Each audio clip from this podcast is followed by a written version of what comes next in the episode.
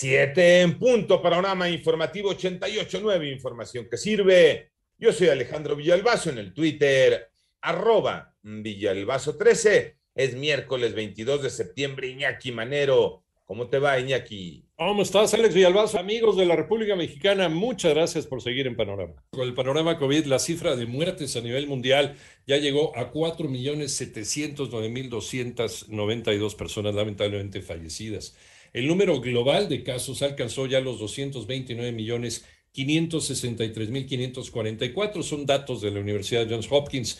Y en tanto, el secretario general de la ONU, Antonio Guterres, alertó que el mundo está en un callejón sin salida motivado por la pandemia de COVID-19 y la crisis climática. La pandemia en México la tiene Moni Barrera. Al contabilizar 12.521 nuevos contagios de coronavirus en un día, la Secretaría de Salud informó que ya son 3.585.565 casos confirmados de COVID en el país y 815 muertes más en las últimas 24 horas para un total de 272.580 defunciones. A través del boletín técnico, la Secretaría de Salud informó que la curva epidémica de COVID se ubicó en menos de 23% con 64.175 casos activos del virus. La ocupación nacional Hospitalaria en camas generales bajó a 38% y en terapia intensiva se mantuvo en 32%. En 88.9 Noticias, Mónica Barrera. Vámonos al panorama nacional. Cerca de 250 personas quedaron varadas en el Aeropuerto Internacional de Ciudad de México debido a que fueron defraudados por una empresa que les ofreció trabajo en Canadá.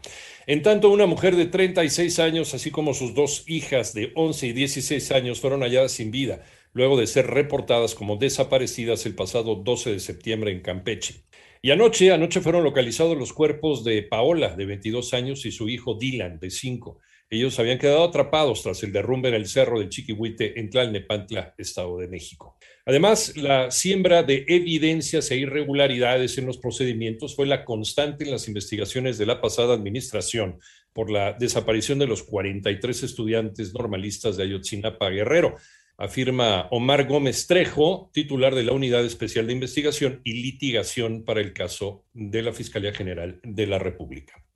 Refuerzan la vigilancia para prevenir actos de rapiña en Tequisquiapan, Querétaro. Manolo Hernández. Para mantener la tranquilidad de los pobladores afectados por el desbordamiento del río San Juan en Tequisquiapan, Querétaro, la Guardia Nacional intensifica los patrullajes día y noche para evitar posibles actos de pillaje en las casas que fueron dañadas por las recientes inundaciones. En coordinación con las policías estatales y municipales, los guardias nacionales también recorren las calles a pie tierra para prevenir actos de rapiña en viviendas que permanecen en solas debido al daño causado por el agua que las inundó. Asimismo, el personal junto con el ejército mexicano, autoridades municipales y de protección civil del estado continúan rellenando costales de arena para colocar barricadas con el fin de detener el agua y que ésta se canalice a lugares donde no causen afectaciones a la población ni a sus viviendas. En 88.9 Noticias, Manuel Hernández. ¿Y qué pasó en el mundo? En el panorama internacional, Estados Unidos deportó a más de 200 migrantes de distintas nacionalidades, desde McAllen, Texas, hasta Villahermosa, Tabasco, en coordinación con el Instituto Nacional de Migración. Por otra parte, un eh, sismo magnitud 5.8 había estado originalmente en 6, ya después se corrigió a 5.8, sacudió el sureste de Australia, logró percibirse en varias ciudades, causó una serie de daños a inmuebles e infraestructura, esto en la ciudad de Melbourne, una de las ciudades más populosas de este país. En tanto, autoridades de 11 países de Latinoamérica exigieron a Alemania que detenga la subasta de 324 piezas arqueológicas provenientes de Bolivia, Colombia, Ecuador, Guatemala, México, Panamá y Perú.